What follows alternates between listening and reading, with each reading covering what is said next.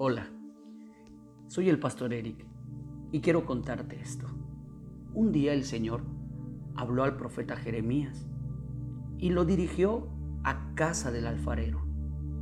Cuando él llegó, lo que pudo ver era al alfarero trabajando en una vasija. El barro estaba sobre la rueda y el alfarero estaba moldeando aquella vasija. Mientras el alfarero estaba moldeándola, la vasija se rompió. El barro no soportó.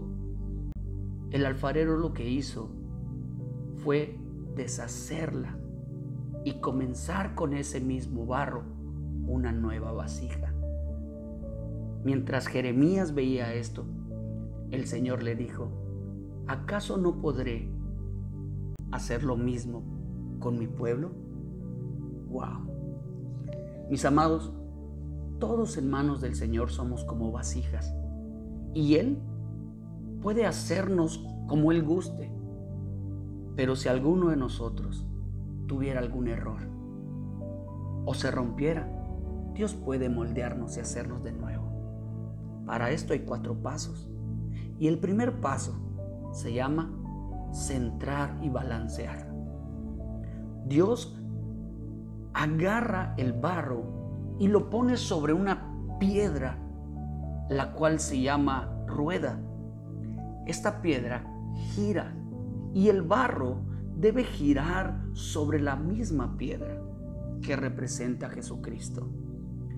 Una vez que el barro está en la rueda, el alfarero comienza a golpear esta masa hasta que va teniendo una base uniforme.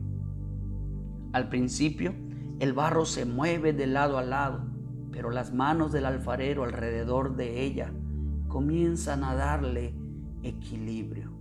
Así, la masa cuando logra tener una base buena y un equilibrio, ya está lista para empezar a ser transformada. El segundo paso es abrir el barro. Aquí el alfarero primero encuentra su centro y con ayuda de agua comienza a hundir sus dedos en medio hasta lograr una cavidad.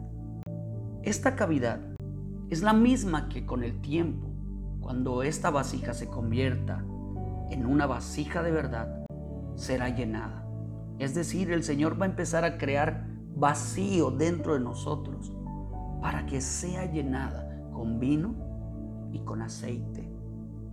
Esta parte es dolorosa. Hundir los dedos para abrir la masa duele. Si la masa de barro pudiera hablar, diría, me está doliendo, pero a causa del dolor se está abriendo una necesidad sin embargo, a pesar de que la masa ahora ya no es una simple masa, sino que ya es una vasija, viene el tercer paso. Y el tercer paso es darle altura, levantar esta vasija.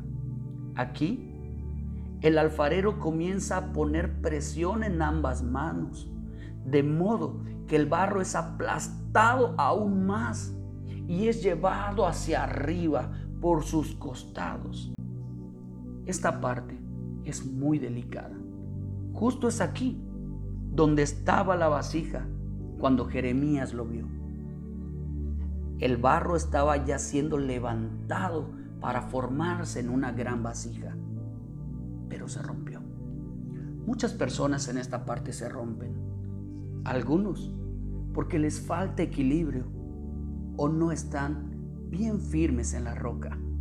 Otros porque quieren subir demasiado rápido y no esperan que con delicadeza el Señor les dé la altura adecuada. El siguiente paso, para mí, es el más importante, la formación.